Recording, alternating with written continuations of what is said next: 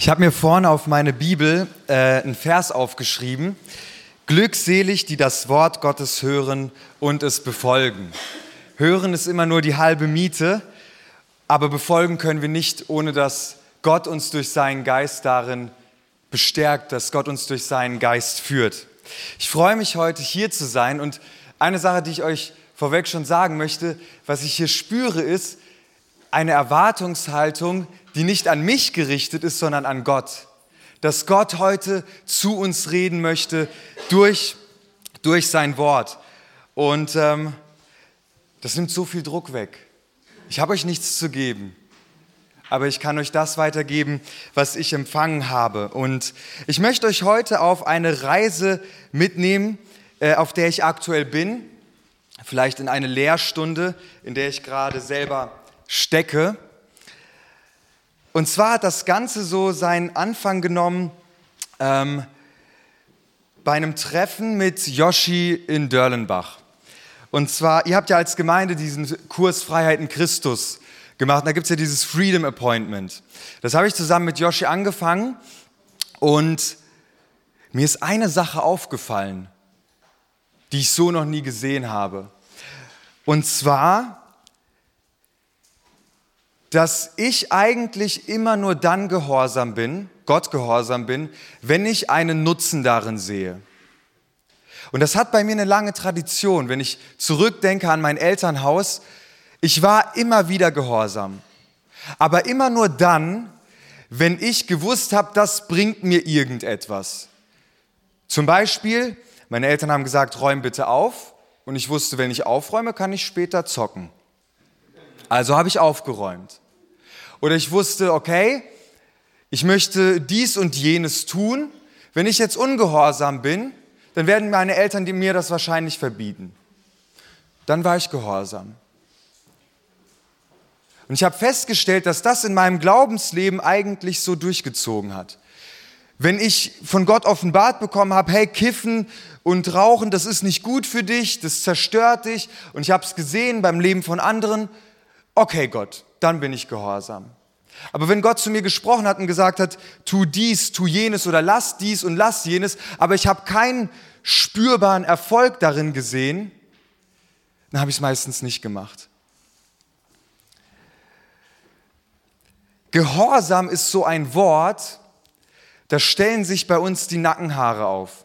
Ich habe das mal gegoogelt man findet nur Positives zu Gehorsam, wenn es eine christliche Quelle ist. Wirklich. Ich habe Sachen gefunden wie Gehorsam macht krank von einem Familientherapeuten. Oder unbedingter Gehorsam. Da geht es um Missbrauch in der katholischen Kirche.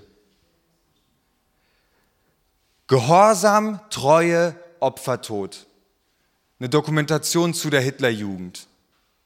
Also Gehorsam ist etwas, wo wir schon spüren in uns drin, da wehrt sich etwas dagegen. Ich habe dann im Urlaub nach dem Freedom Appointment die Biografie von Dietrich Bonhoeffer gelesen. Und mich hat so beeindruckt, wie dieser Mann in einer Gesellschaft, die gottlos war, in einer Gesellschaft, die Wahrheit verdreht hat, Gott treu geblieben ist und gehorsam war bis in den Tod. Und im Urlaub bin ich auf folgende Geschichte gestoßen. Petrus begegnet Jesus zum ersten Mal.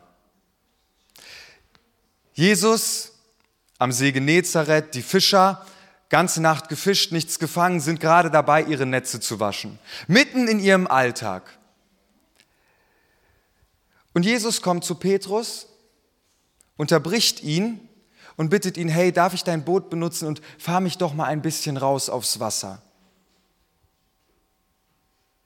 Ganz simple Bitte. Nichts Kompliziertes, nichts Komplexes, etwas ganz Einfaches. Und doch war es etwas, was Petrus aus seinem Alltag rausgerissen hat. Und jetzt stellt euch mal vor, Petrus hätte gesagt, nee, sorry, ich habe noch dies und das zu tun, ich habe meinen Plan schon für heute, ein andermal. Krass, wie, die ganze Berufung von Petrus ein Stück weit einen Schlüsselmoment hat bei etwas ganz Simplem, etwas ganz Einfachen. Da habe ich gemerkt, okay, Gehorsam fängt an in unserem Alltag. bei ganz einfachen Dingen. Wenn wir einen Impuls vom Heiligen Geist bekommen, ins Wort zu gehen, einen Impuls vom Heiligen Geist bekommen, wirklich in die Gemeinschaft zu Gott zu gehen. Als Kinder den Eltern gehorsam zu sein. Nichts Wildes. Aber dieser eine kleine Gehorsamsschritt bringt Petrus in die Nähe von Gott. Und er hört Jesus zum Volk reden. Er lernt Jesus kennen. Dieser einfache Gehorsam ermöglicht Jesus, ihn konkret aufzufordern zu einem weiteren Gehorsamsschritt. Petrus, wir haben es gehört, hat die ganze Nacht nichts gefangen und Jesus sagt jetzt zu ihm, fahr nochmal raus aufs Wasser, werf die Netze nochmal raus, tu's. Petrus war ein erfahrener Fischer. Die Umstände haben ihm gesagt, tu's nicht. Es ist Tag, bei der Hitze verschwinden die Fische in die Tiefe. Seine Erfahrung hat es ihm gesagt. Zudem war er müde. Und dann müsst ihr euch vorstellen, seine ganzen Fischerkollegen, die ihm zusehen, wie er aufs Wasser rausfährt, wo jeder weiß, dass das eigentlich Schwachsinn ist. Und Petrus tut's trotzdem. Petrus tut's trotzdem und er kommt in die Gegenwart Gottes. Gott tut dieses Wunder. Und nicht mal das Wunder ist das Entscheidende. Wenn Jesus das gesagt hätte und es wäre kein Wunder gekommen, die hätten vielleicht nur ein paar Fische gefangen. Es wäre egal, der Gehorsam ist entscheidend. Aber Jesus tut dieses Wunder. Die Netze sind voll, brechend voll, sie reißen. Sie brauchen Verstärkung, um die Sachen an Land zu bringen. Aber das, was Petrus erlebt, ist viel entscheidender. Er merkt, dass der, der vor ihm steht, kein einfacher Mensch ist, sondern Gott selbst. Und er erkennt, wer er ist. Und er geht auf die Knie vor Jesus und er sagt, Geht, geh weg von mir, ich bin ein sündiger Mensch. Aus einer ganz einfachen Alltagssituation wird wahre Begegnung mit Gott.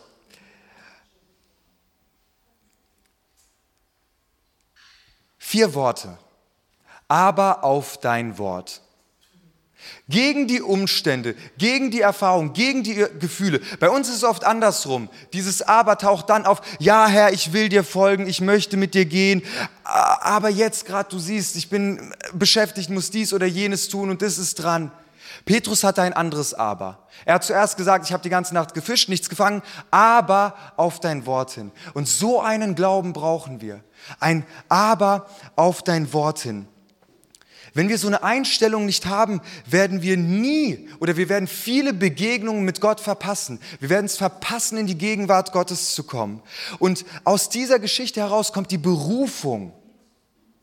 Bevor Gott uns unsere spezifische Berufung zeigen kann, müssen wir lernen, in, einer Einfachheit im alltäglichen Leben gehorsam zu sein. Alles fängt so klein und unscheinbar an fahr mich raus, fahr mich raus aufs Wasser. Da bin ich also im Urlaub, lies diesen Text und Gott spricht zu mir und sagt, mach in dem Hotel einen Gottesdienst in Tunesien. Eine Woche lang ist mir dieser Gedanke nicht aus dem Kopf gegangen. Und wieder, Gehorsam, ja, mir haben sich die Nackenhaare aufgestellt. Meine Erfahrung hat mir gesagt, äh, äh, du bist hier, um Urlaub zu machen, nicht um irgendwelche Gottesdienste zu halten. Du bist in einem muslimischen Land, da sprechen Leute vier, fünf verschiedene Sprachen. Wie willst du das überhaupt machen? Es geht nicht. Es geht nicht. Und Johanna weiß, wie sehr ich gekämpft habe. Immer sobald ich zur Ruhe gekommen bin, oh Jesus, nein, das kannst du nicht von mir verlangen, das geht doch nicht. Oh. Und ähm, ich habe dann mit Gott einen Kompromiss geschlossen. Ja, ich bin, ich bin nicht gehorsam gewesen in so einer, in so einer Klarheit, aber ich habe mit Gott einen Kompromiss geschlossen. Ich habe gesagt, Gott, wenn du das so und so und so machst, dann tu ich's. Und am nächsten Tag hat Gott es genauso gemacht und ich musste es tun. Und ich kann euch, also das ist, passt jetzt nicht so ganz zur Predigt, aber wenn ihr, wenn ihr die ganze Geschichte hören möchtet, wir können uns nachher gern noch drüber unterhalten. Gehorsam zu sein. Jetzt waren wir beim Seminar von Hartwig Henkel Und wir haben ge gehört, wie viele Männer und Frauen gut im Glauben angefangen haben. Ja, wie sie diese Schritte des Glaubens gegangen sind, wie sie Befreiung erlebt haben, aber sie sind nicht am Ziel angekommen. Genauso wie Gehorsam mit kleinen Schritten anfängt, genauso fängt Ungehorsam und im Endeffekt Abfall von Gott mit ganz, ganz kleinen Schritten an. Es ist wie eine Blutvergiftung. Ein kleiner Schnitt, die Bakterien kommen rein. Und aus diesem kleinen, unscheinbaren Schnitt folgt langsam etwas, was den Menschen tötet. Wir haben von den Fallen des Todes gehört. Und ich habe mir nur gedacht, Gott, ich bin nicht besser als diese Menschen. Ich bin nicht besser. Und ich habe mir gedacht, diese, diese Männer und Frauen haben bestimmt auch gesungen, ich bin entschieden zu folgen Jesus.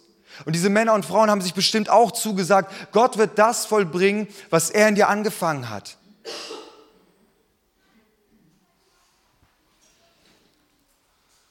Was bewahrt uns davor, Schiffbruch im Glauben zu erleiden? Und ich glaube, es ist dieses eine kleine Wort, Gehorsam. Die Bibel gibt uns ein wunderbares, erschreckendes Beispiel von einem Mann, der sehr, sehr gut angefangen hat. Besser als ich. Vielleicht sogar besser als wir alle. Dieser junge Mann war seinen Eltern gehorsam. Sein Vater hat drei Eselinnen verloren. Und er sagt zu seinem Sohn, mach dich auf den Weg, geh sie bitte suchen. Keine Widerrede.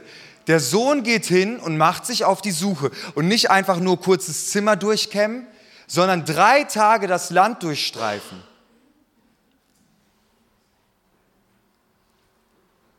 Auf dem Weg dorthin wo sie am Ende ihrer Kräfte sind, das Brot ist aufgebraucht, sagt ihm sein Knecht, hey, ich habe eine Idee. Da ist ein Mann Gottes, komm, wir gehen zu ihm hin und befragen ihn, wo die Tiere sind. Und dieser junge Mann ist nicht stolz und sagt, was willst du mir sagen, Knecht? Wir gehen jetzt nach Hause. Nein, er hört auf ihn. Und die beiden machen sich auf den Weg zu diesem Mann Gottes. Er trifft auf diesen Propheten, auf diesen Mann Gottes und er wird zum König gesalbt. Also krasse Geschichte.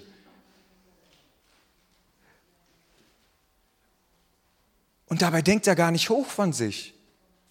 Er sagt zu diesem Propheten, ich bin aus dem geringsten Stamm und dann noch dazu aus der kleinsten Familie.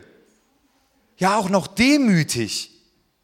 Und wir lesen, dass Gott sein Herz verändert, dass der Geist Gottes über ihn kommt. Er kommt in Ekstase, er fängt an zu prophezeien ähm, bekommt eine prophetische Begabung. Und kurz nachdem er offiziell gekrönt wird, ja, zum König, schlägt er die Ammoniter. Ja, er hat sogar Erfolg. Er befreit das Volk Israel von der Bedrohung der Ammoniter. Beziehungsweise da ist es sogar noch krasser, da geht es um eine Stadt, die belagert wird von den Ammonitern. Und die Ammoniter sagen, hey, ähm, wenn ihr euch ergebt, lassen wir euch am Leben, aber wir stechen euch ein Auge aus. Ja, und dieser Saul, so war sein Name, er hört davon und er brennt vor Zorn. Und im Namen Gottes geht er hin, besiegt die Feinde und er sagt, der Herr hat Rettung gegeben. Gesalbt, erwählt, begabt. Und ich bin mir zu 100% sicher, wenn zu diesem Zeitpunkt irgendjemand zu ihm gekommen wäre und ihm sein Ende gesagt hätte, dass er zerfressen von Hass und Neid auf seinen treuesten Diener bereit ist, seinen eigenen Sohn umzubringen. Er hat gesagt, du spinnst. Dieser Mann lässt eine ganze Stadt, Kinder, Frauen, Männer abschlachten. Abschlachten, weil diese Priester von Nob seinem Feind, dem David, geholfen haben. Und sein Ende, Selbstmord. Nachdem er seinen Sohn sterben sieht, nachdem er sieht, wie sein Volk eine Niederlage erleidet. Ich glaube, dass keiner der Leiter, keiner der Männer und Frauen, die gefallen sind, von denen wir gehört haben in letzter Zeit, am Anfang ihres Lebens jemals gedacht haben, dass sie so enden werden. Und es geht mir nicht darum, uns Angst zu machen, aber es geht, uns, geht mir darum, die Realität aufzuzeigen, die wir noch mit uns mittragen. Unser Fleisch, unsere sündige Natur. Und das nicht zu unterschätzen. Ungehorsam bedeutet, sich von Gott abzuwenden, unabhängig von Gott zu machen. Und ich habe mir die Frage gestellt, wie konnte es dazu kommen bei Saul? Wie konnte es bei so einem Mann dazu kommen, dass er so ein grausames Ende hatte? Und als ich die Geschichte von Saul gelesen habe, sind mir ein paar Feinheiten aufgefallen. Und ich glaube, die wären mir niemals aufgefallen, wenn ich sie nicht aus meinem eigenen Leben kennen würde. Und die möchte ich mir mit euch zusammen anschauen. Das erste ist, Saul war ein Mann, der vor den Menschen gelebt hat. Er sieht die Welt nicht aus den Augen Gottes, sondern aus den Augen von Menschen. Zweitens, er fürchtete sich vor den Menschen. Und drittens, er vertraute auf Menschen.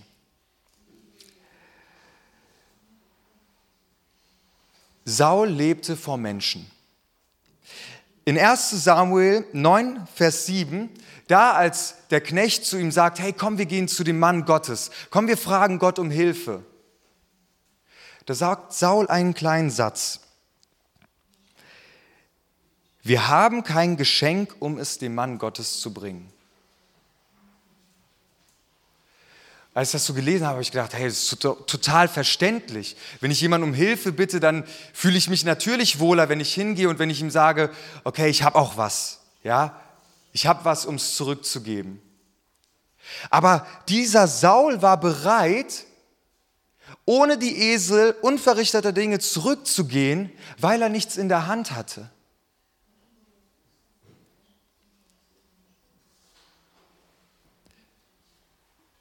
David, als er vor Saul geflüchtet ist, hatte auch nichts in den Händen. Aber das hat ihn nicht davor, davor gestört, zu den Priestern zu gehen und die Schaubrote zu erbitten, die eigentlich keiner, kein, äh, keiner außer die Priester essen durfte. Und ich denke, das ist so ein kleiner Hinweis darauf, auch in unserem Leben. Wo lebst du vor den Menschen? Wo ist dir wichtiger, was die Menschen von dir denken, als das, was Gott von dir denkt? Saul hätte ja auch denken können, hey, ist ein Mann Gottes. Wenn Gott zu ihm redet, dann kann er mir das doch auch sagen. Ja, ich frage Gott, ich brauche Gottes Hilfe. Ich gehe jetzt nicht zu einem Mann, sondern ich gehe zu Gott, zu einem Werkzeug Gottes. Und wie oft erlebe ich das in meinem Leben, wo ich nicht um Hilfe fragen möchte, weil mich beschäftigt, was der andere dann von mir denken könnte. Und wie oft ich nur dann um Hilfe frage, wenn ich weiß, ich habe dem anderen auch etwas zu geben. Ja, es kann beschämend sein, wenn ich zu jemandem gehe, vielleicht du zu der Leitung dieser Gemeinde und sagst, hey, ich brauche da Rat. An dem und dem Punkt weiß ich einfach nicht, was ich machen soll. Es zeigt, dass du hilflos bist. Es fühlt sich natürlich gut an, wenn man dann wie Saul ein Viertel Silberschekel äh, rausgeben kann. Okay, hier, Mann Gottes, so, jetzt sind wir quitt.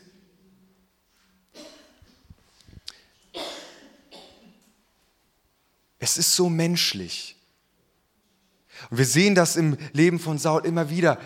Sein Fehlverhalten ist am Anfang fast nicht sichtbar, weil wir das kennen, jeder einzelne von uns, dieses Verhalten und dieses, dieses Denken.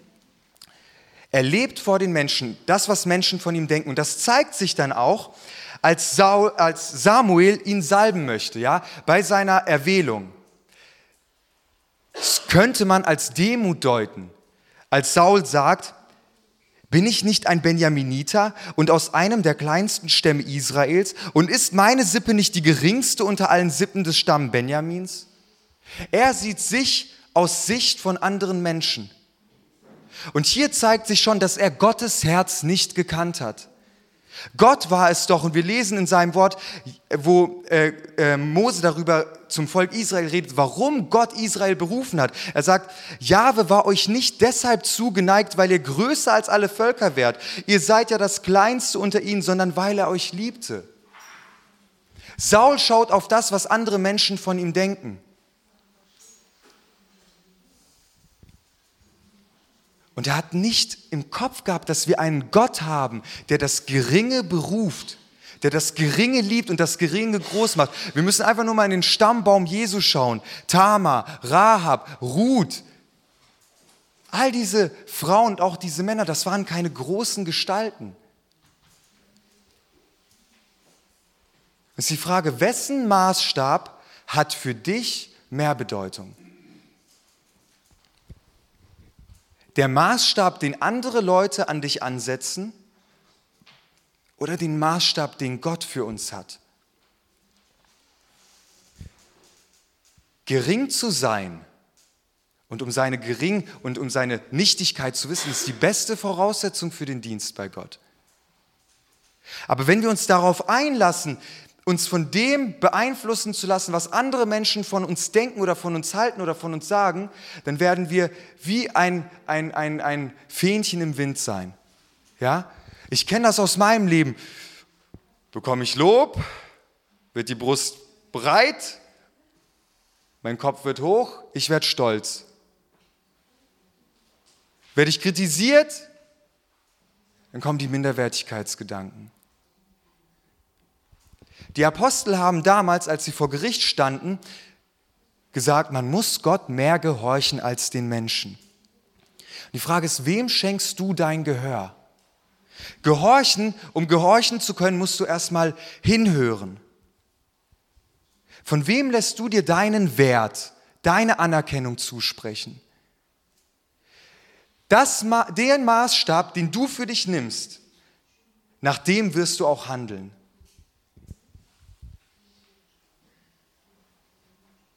Und das zeigt sich im Leben von Saul ziemlich schnell.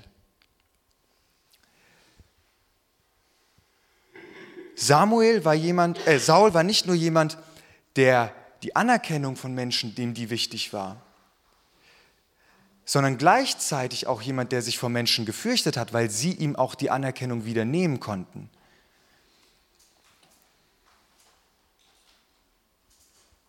Saul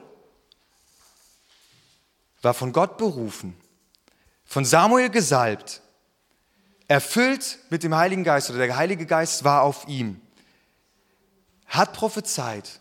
Aber in dem Moment, wo Gott ihn offiziell einführen möchte vor dem ganzen Volk, da kneift er. Wer vor den Menschen lebt, der wird sich auch vor ihnen fürchten. Ich habe mir das oft gedacht, Gott, wenn ich in meinem Leben jemanden gehabt hätte, der mir die Hand aufgelegt hat und der gesagt hat, so, du bist jetzt berufen und äh, dieser und dieser Dienst wird kommen und ich hätte vielleicht ein paar prophetische Eindrücke gehabt, Herr, dann wäre Gehorsam einfach, weil dann wüsste ich ja ganz genau, dass ich von dir berufen bin. Aber hier haben wir jemanden, der all das bekommen hat und in dem Moment, wo Gott ihn vor dem ganzen Volk, ja, die Lose werden geworfen, da versteckt er sich. Wer vor den Menschen lebt, der wird sich vor ihnen fürchten und dessen Verhalten wird sich ihnen anpassen. Wenn du Gott nicht gehorsam sein willst, dann wirst du den Menschen gehorchen. Es gibt da kein entweder oder. Und dieser harmlose Anfang, ja, diese drei Punkte, wo man sagen könnte, es ist doch normal, wenn ich zu jemandem gehe und etwas möchte, dann will ich ja auch irgendwas zurückgeben. Ah, und es ist doch normal, wenn das ganze Volk Israel denkt, dass du jemand der Geringeren bist, dass man auch so denkt. Und es ist doch normal, wenn Gott dich einführt in ein Amt, ja, dass man dann ein bisschen Bammel hat.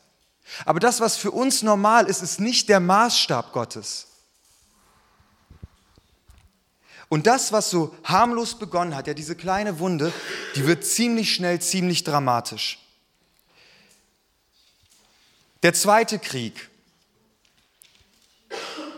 Saul und das Volk Israel werden bedroht von den Philistern.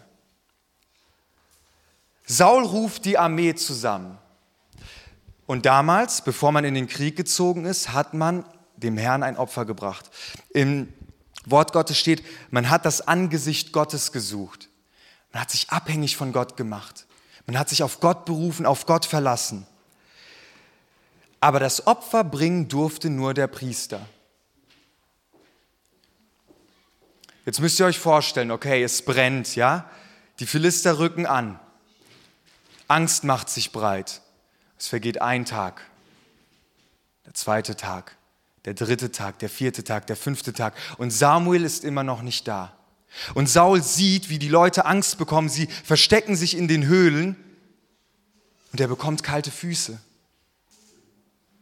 Er sieht, wie die Menschen, auf die er sein Vertrauen gesetzt haben, anfangen, ihn zu verlassen. Und er hat nicht gelernt, sein Vertrauen auf Gott zu setzen. Und diese Ungeduld wird zu direktem Ungehorsam. Die Menschen laufen ihm auseinander und er beschließt und sagt, bringt mir das Brandopfer und die Heilsopfer her. Und er opferte das Brandopfer. Das, was so harmlos begonnen hat, wird direkte und offene Rebellion gegen Gottes Willen, gegen sein Gebot. Und ich finde das so krass. Als er eben fertig war, steht, als er eben fertig war, keine zehn Minuten nachdem er fertig geworden ist, kommt Samuel.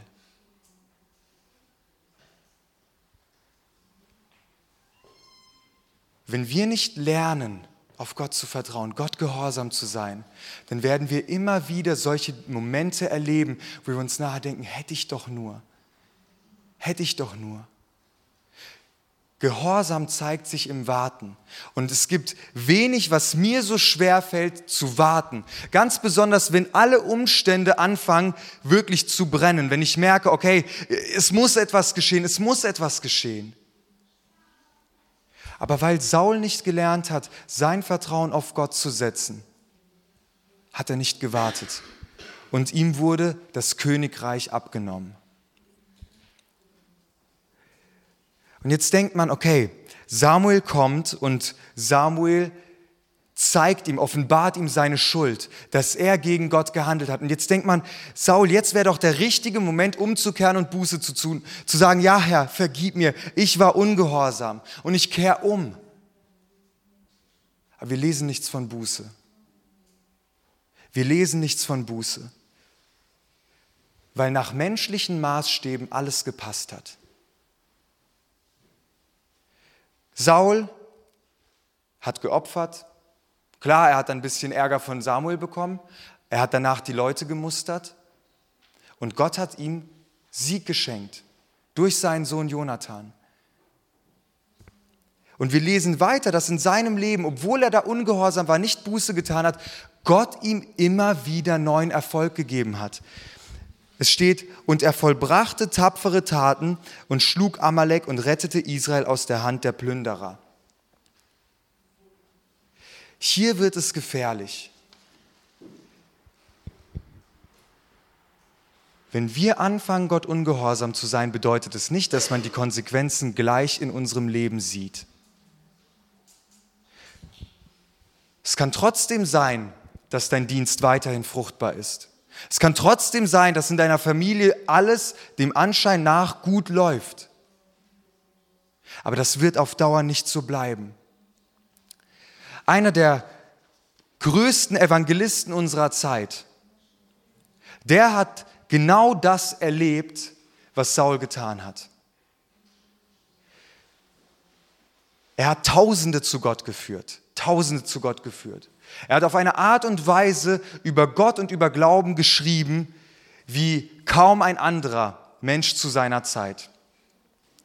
Aber es gab in seinem Leben den Punkt, wo er angefangen hat, Gott ungehorsam zu werden. Im Kleinen. Es hat mit Textnachrichten angefangen, anderen Frauen gegenüber. Und als das Ganze aufgeflogen ist, als das Ganze angefangen hat, wirklich ans Licht zu kommen, wisst ihr, was er getan hat? Er hat die Leute zum Schweigen gebracht, indem er gesagt hat, schau auf meinen Dienst. Schau auf meinen Dienst. Wenn du das ans Licht bringst, gefährdest du die Seelen von Tausenden. Gott zeigt ihm klar und deutlich, kehr um, kehr um, tu Buße. Aber nach menschlichen Maßstäben war doch alles in Ordnung. Und er ist nicht umgekehrt sondern er ist weitergeblieben in diesem geteilten Herzen, in dieser sexuellen Unreinheit. Und auch sein Ende war grausam. Mit jedem Schritt weg von Gott Jeder kleine Ungehorsam von Saul hat ihn zu dem Mann gemacht, der er am Ende seines Lebens war. Es war kein drastischer Abfall von einem Moment auf dem anderen, sondern es war dieses Tröpfchenweise, Tröpfchenweise, Tröpfchenweise. Und das Ganze gipfelt, wo, wo sein Herz so wirklich offenbar wird, im Kampf gegen Amalek. Gott gibt ihm den Auftrag, die Amalekiter mit dem Bann zu bestrafen. Amalek war das Volk, das damals, als, Ägypten, als Israel aus Ägypten ausgezogen ist, die Schwachen und, und die, die langsam in der Nachhut umgebracht hat, abgeschlachtet hat. Und Gott hat damals zum Volk Israel gesagt, du sollst deren Erinnerung austilgen, auslöschen. Saul war derjenige, der es tun sollte. Und Saul hat auch von sich gedacht, dass er es getan hat, und zwar gut getan hat. Er tut Folgendes. Alles hässliche und schwache Vieh, an denen vollstreckt er den Bann. Alle schönen und starken Tiere lässt er am Leben. Und dann kehrt er zurück nach Israel. Samuel kommt ihm entgegen und er sagt zu ihm, gesegnet seist du vom Herrn, ich habe das Wort des Herrn erfüllt. Wie verblendet. Er lebt im direkten Ungehorsam, aber er bildet sich ein, Gott gehorsam zu sein. Und Samuel sagt zu ihm, siehe, Gehorsam ist besser als Schlachtopfer. Aufmerken besser als das Fett der Widder. Hier zeigt sich unge ungehemmt sein geteiltes Herz, wem er wirklich gefolgt ist. Und er sagt, ja, ich habe mich vor dem Volk gefürchtet. Wer den Menschen gefallen will, der wird sich vor den Menschen fürchten. Du kannst keinen zwei Herren dienen. Es ist unmöglich. Entweder du wirst den einen lieben oder den anderen hassen. Und Saul ist zu diesem Zeitpunkt schon so verblendet, dass er Buße tut. Aber hier steht, ich habe gesündigt. Aber ehre mich doch vor den Ältesten meines Volkes und vor Israel und kehre mit mir um. Ihm war wichtig, wie er vor dem Volk steht wie er vor den Leuten steht und nicht wie er vor Gott steht. Paulus sagt einmal, wenn ich noch Menschen gefallen wollte, wäre ich kein Diener von Christus mehr. Und für mich ist es so deutlich, wie unscheinbar, wie klein etwas anfangen kann, was uns am Ende vom Glauben abbringt, was uns Schiffbruch erleiden lässt. Gott sagt nicht umsonst in seinem Wort, verflucht ist der Mann, der auf Menschen vertraut, der sich auf Menschenkraft verletzt. Und hier kommt das Entscheidende, und sein Herz von Jahwe abkehrt.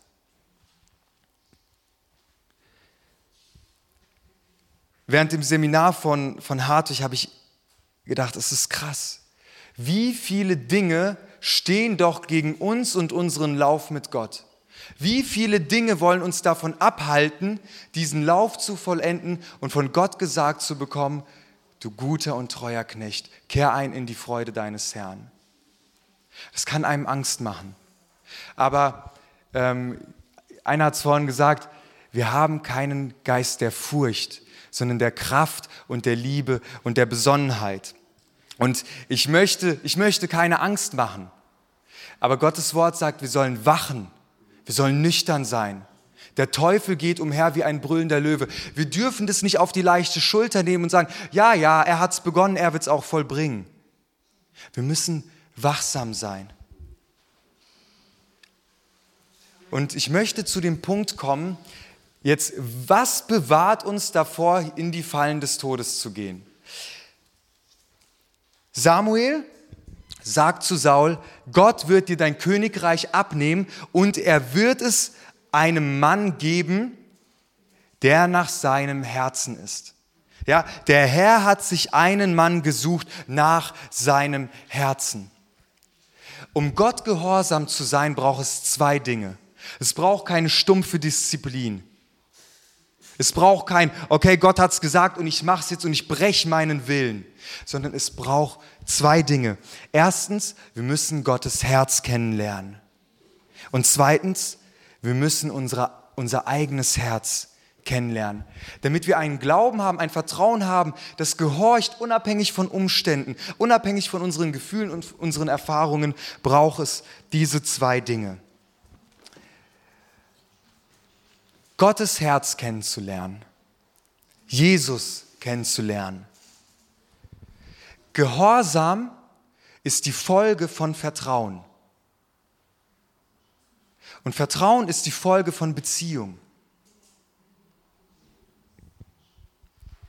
Wenn ich Jesus mehr und mehr kennenlerne, wenn ich Gottes Vaterherz immer mehr kennenlerne, dann wird Gehorsam immer mehr zu etwas, was ich will. Nicht zu etwas, was ich muss. Gott will deinen Willen nicht brechen, sondern er will, dass sein Wille zu deinem Willen wird. Und wir haben einen Gott, der über sich selbst sagt, wie sich ein Vater über seine Kinder erbarmt, so erbarmt sich der Herr über jeden, der ihn fürchtet. Er weiß ja, was für Gebilde wir sind. Er vergisst nicht, wir sind aus Staub. Psalm 103, 13 und 14. Gott weiß, was wir für ein Gebilde wir sind. Er weiß, wie schwach wir sind und wie anfällig wir sind, uns nach dem zu richten, was Menschen über uns denken, was Menschen über uns sagen. Er ist der Vater, der uns liebt und der das aller, aller, allerbeste für dein Leben will. Er hat Gedanken des Friedens und der Hoffnung über dich, um dir Zukunft zu geben. Du vertraust dich nicht irgendjemand an. Das ist vielleicht unsere Erfahrung, weil wir Eltern hatten, weil wir vielleicht Väter hatten, die Gehorsam gefordert haben, ohne irgendwie Beziehung mit uns zu leben. Ich glaube, deswegen ist auch Gehorsam so ein Wort, wo viele Menschen nichts mit anfangen können, weil sie Gehorsam erlebt haben als etwas Autoritäres, als etwas, wenn du nicht sputest, dann hau ich rein. Aber Gott ist nicht so. Gott ist nicht so. Er ist dein liebender Vater und deswegen ist Gehorsam ihm gegenüber etwas Wunderbares.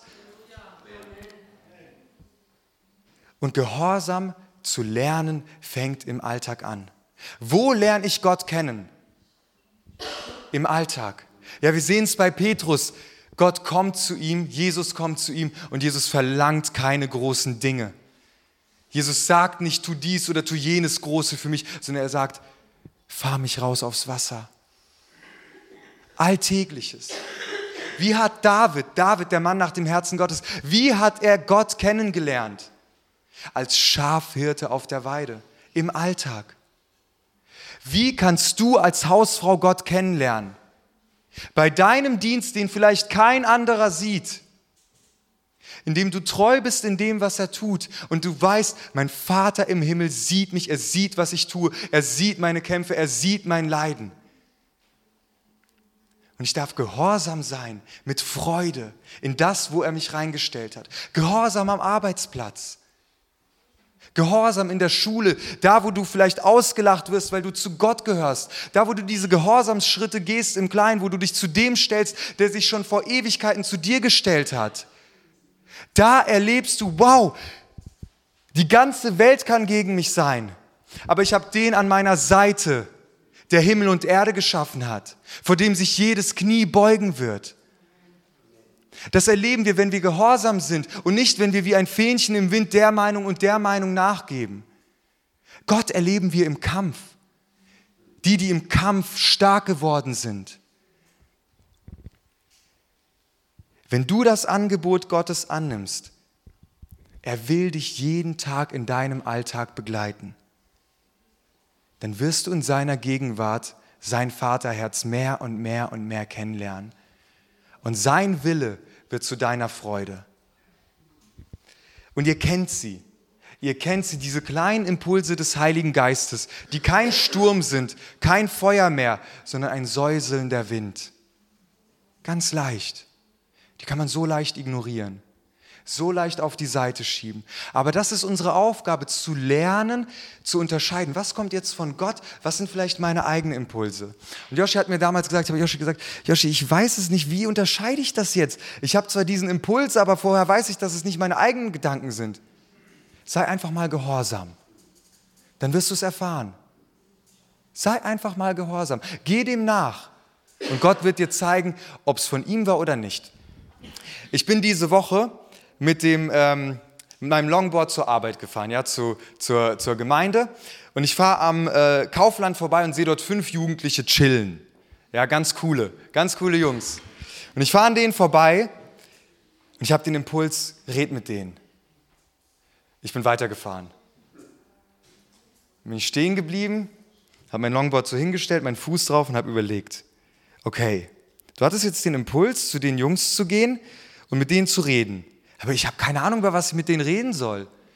Ja, vielleicht könnte ich sie zum Jugendkreis einladen. Ah, ich habe ich hab so viel noch zu tun im Büro, so viel, was ich machen muss. Ja, meine Umstände, meine Erfahrungen, meine Gefühle haben mir gesagt, nein, tu es nicht. Und ich habe dann gedacht, okay, ich muss am Sonntag oder ich will am Sonntag über Gehorsam predigen. Ja? Und jetzt einfach so weiterzufahren und dann am Sonntag den Leuten zu erzählen, hört auf Gottes Reden, hört auf den Heiligen Geist. Ich kann das nicht machen, ich bin zurückgefahren. Und dann gehe ich zu denen hin und äh, ich weiß gar nicht, wie ich angefangen habe. Ja, ähm, äh, kann es nicht, kann's nicht zusammenbringen. Aber wisst ihr was, ich habe sie eingeladen und alle fünf sind zu uns im Jugendkreis gekommen. Und das ist das, wenn wir lernen, gehorsam zu sein, es wartet eine große Ernte. Die Ernte ist groß, aber wenige sind der Arbeiter. Wir sind doch Arbeiter. Aber wir sind Arbeiter, die nicht gelernt haben, gehorsam zu sein. Und das will Gott in uns ändern.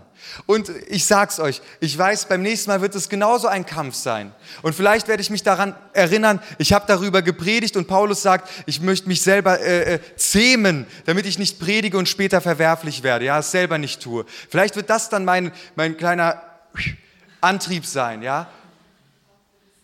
Aber ich will das lernen. Ich will das lernen, gehorsam zu sein. Und wisst ihr, dadurch lerne ich Gott kennen. Ja, am Freitag sitzen die fünf Jungs da. Ey, das war witzig, weil äh, die zwei waren während dem Lobpreis am Lachen und äh, waren da abgelenkt, dort abgelenkt. Dann komme ich mit denen ins Gespräch und ich merke, da ist ein Interesse da. Und ich habe so viele junge Leute schon eingeladen zum Jugendkreis, zum Gottesdienst. Es ist noch nie einer gekommen. Noch nie. Und da ist diese eine kleine, sprich mit denen, weil es vorbereitete Werke gibt. Werf die Netze aus. Werf die Netze aus, probier's. Da, wo Gott sagt, sei gehorsam und du wirst merken, wow Gott, wie genial bist du. Hab mich jetzt abgemüht, so oft habe ich mich selbst überwunden, mit Leuten geredet und jetzt auf einmal ist es so, es war auch einfach. Also wo ich dann mit denen im Gespräch war, war es ziemlich, ja, hier und da, ah, okay, cool. Es war nicht kompliziert. Ja, wenn Gott dich zu Gehorsam aufruft, dann will er nicht deinen dein Charakter brechen und dich an einen Ort stellen, wo du dich lost fühlst und gar keine Ahnung hast. Nee, Gott hat dir Begabung gegeben. Was nicht bedeutet, dass Gehorsam kein Kampf ist. Aber er hat Petrus zu einem Menschenfischer gemacht, nicht ein Menschenjäger, weil Petrus wusste, wie man fischt. Ja? So ist Gott. So ist Gott. Wenn er Gehorsam von uns erwartet, dann ist er auch der, der befähigt. Gottes Herz kennenlernen, das ist das eine. Das zweite ist, unser eigenes Herz kennenzulernen. Wenn wir mit Gott unterwegs sind und es gibt nur einen einzigen Herzenskenner auf dieser Welt, denn der Mensch sieht, was vor Augen ist. Und das gilt nicht nur bei anderen Menschen. Ich sehe nicht nur, was vor Augen ist bei dir oder bei dir. Ich sehe auch nur, was vor Augen ist bei mir. Und das ist das Tückische. Meine Taten können mir sagen, passt. Aber mein Herz kann wo ganz anders sein. Gott, er trauert über sein Volk, weil sein Volk ihn mit den Lippen preist, aber das Herz ganz weit weg von ihm ist. Jeremia 17,9 Abgründig ist das menschliche Herz, beispiellos und unverbesserlich. Wer kann es durchschauen? Niemand. Du kannst es nicht durchschauen, ich kann es nicht durchschauen, ein Psychologe kann es nicht durchschauen. Niemand kann es durchschauen, außer ich. Jahwe sehe bis in den Grund. Der Einzige, der dein Herz durchschauen kann, ist Gott. Und wenn du mit diesem Gott im Alltag unterwegs bist, dann wird er dir dein Herz aufzeigen. Willst du das? Es ist eklig. Es ist eklig. Die Abgründe sieht man ja schnell bei den anderen. Aber deine Abgründe sind genauso. Ich war vor kurzem ähm, einen Freund besuchen in einer, in einer Drogenreha. Und da kommt einer raus mit einer Anzeige, Vorladung bei der Polizei wegen Besitz von kinderpornografischen Inhalten. Und ich habe mir das durchgelesen, das, mir war kotzübel. Mir war kotzübel. Und in dem Moment wird mir klar, du bist nicht besser. Dein Herz ist genau so. Dein Herz ist genauso. In jedem Einzelnen von uns steckt das Potenzial der Sünde, ja, gegen Gottes Willen zu rebellieren. Jegliche Sünde, die wir auf der Welt sehen, dasselbe Potenzial haben wir. Saul hat das nicht erkannt, aber David, der Mann nach dem Herzen Gottes, er wusste darum. wir erkennen das an seinen Gebeten. Erforsche mich, Gott und erkenne mein Herz. Prüf mich und erkenne meine Gedanken. Sieh, ob ein gottloser Weg mich verführt und leite mich auf dem ewigen Weg. Warum betet er das? Weil er weiß, dass sein Herz ihn in die Irre leiten kann. Die Bibel sagt es klar. Jedermann denkt, dass seine Wege gut sind. Aber der Herr prüft die Herzen. Erforsche mich, Gott. Und sein Gebet, Herr, gib mir ein ungeteiltes Herz Gib mir ein ungeteiltes Herz. David war kein Mann, der perfekt gelebt hat. David war kein Mann, der ohne Fehler, ohne Sünde durch sein Leben gekommen ist. Aber David war ein Mann, der um seine Not wusste. Und deswegen gibt es Hoffnung wenn wir uns von Gott unser Herz zeigen lassen, wenn wir erkennen, wie abhängig wir von Gott sind, wie sehr wir ihn brauchen. Es gibt kein Zwischending. Es gibt entweder leben wir im Fleisch, in der sündigen Natur, oder wir leben im Geist. Und wenn wir uns von Gottes Geist leiten lassen, dann werden wir das erleben, was David selbst im Psalm 16 sagt. Ich habe den Herrn stets vor Augen, er steht mir zur Seite, damit ich nicht falle. Es gibt die Möglichkeit, nicht zu fallen. Es gibt die Möglichkeit, vor Jesus zu kommen und diese Worte zu hören, die jeder einzelne von uns hören will. Es gibt die Möglichkeit, den Lauf zu vollenden, den guten Kampf zu kämpfen. Aber alle unsere Hoffnung ruht auf Jesus. Alle unsere Hoffnung ruht auf Jesus. Paulus selbst sagt, ich weiß, dass in mir, in meinem Fleisch nichts Gutes wohnt. Nichts.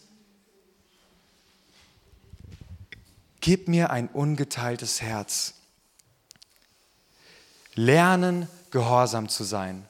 Ist ein Lebensprozess, nennt sich auch Heiligung.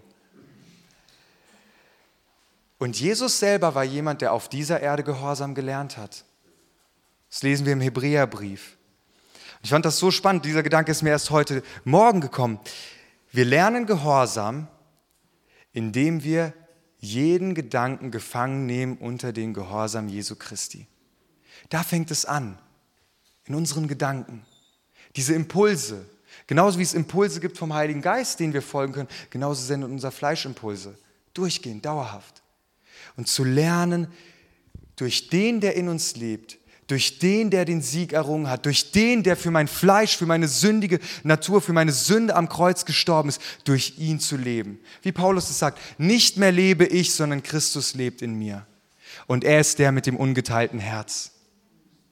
Er ist der, der vollkommenes Gehorsam gelebt hat. Er ist der Anfänger und Vollender unseren Glaubens. Und deswegen möchte ich uns dazu auffordern, schmeiß dich auf Jesus mit allem, was du bist und hast. Ja, Weiß um deine Abhängigkeit, weiß um, dein, um deine sündige Natur, weiß um deine Abgründe, aber bleib nicht dabei stehen. Schau nicht auf sie. Schau nicht auf sie. Wenn du da reinschaust, wirst du zugrunde gehen. Es wird dich vernichten. Aber ergreif die Hand von Jesus jeden Tag neu. Leb im Gehorsam. Und wenn er dir diese Abgründe zeigt, dann wird er auch den Weg zeigen, diese Abgründe zu überwinden. Weil Jesus Christus der Sieger ist. Und in seinem Sieg leben wir im Alltag, Tag für Tag für Tag. Und deswegen habe ich keine Angst. Ich weiß, um was passieren kann, aber ich habe keine Angst, denn wir haben keinen Geist der Furcht.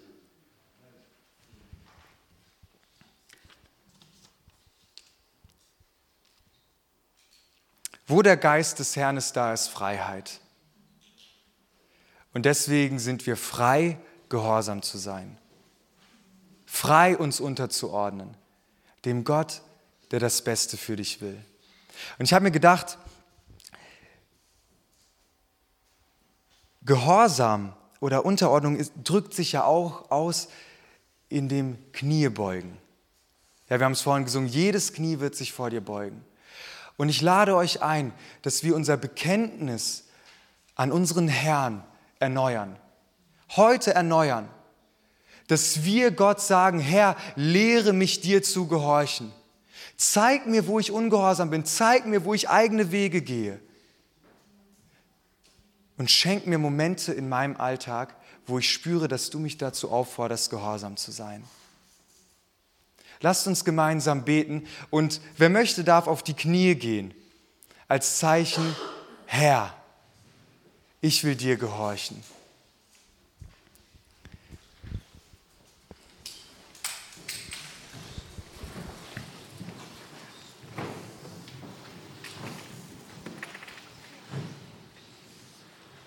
Und himmlischer Vater, es ist so ein Privileg, heute schon vor dir auf die Knie zu gehen. In deinem Wort heißt es, jedes Knie wird sich vor dir beugen, Herr. Und es werden sich Menschen vor dir beugen mit Schrecken und mit Furcht, weil sie ungehorsam gewesen sind, weil sie ohne dich gelebt haben, o oh Herr. Ich danke dir, ich danke dir, dass du uns einlädst, heute schon unsere Knie zu beugen vor dir und zu bekennen, dass wir keinen Herrn haben außer dir. Und ich bitte dich, o oh Herr, für mich, für uns, dass du uns ein ungeteiltes Herz schenkst, dass du uns aufzeigst, wo wir im Ungehorsam leben, o oh Herr, und dass wir uns abhängig machen von dir, nicht in Angst, nein, du hast uns zur Freiheit berufen.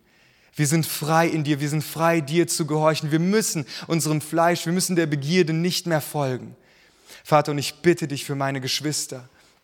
Ich bitte dich, o oh Herr, dass du uns hilfst, deine Hand täglich zu ergreifen und uns von dir führen zu lassen. Vater, du siehst, wo Ungehorsam in unserem Leben ist. Du siehst, oh Herr, wo wir deinen Geist betrübt haben, weil wir ihn immer wieder zum Schweigen bringen, wo du uns immer wieder neu sagst, tu es nicht oder tu es. Und wir unterdrücken dein, dein Reden, Herr. Ich bitte dich, Herr, vergib uns, führ uns in die Buße und schenk uns offene Ohren, schenk uns ein offenes Herz, ein weiches Herz, das empfänglich ist für dein Reden. Du bist mein Herr und ich gehöre dir und ich will dir folgen mein Leben lang. Und ich danke dir, dass du der Anfänger und Vollender unseres Glaubens bist. Und dass es die Wahrheit ist, dass du das, was du begonnen hast, auch in uns vollenden wirst. Amen.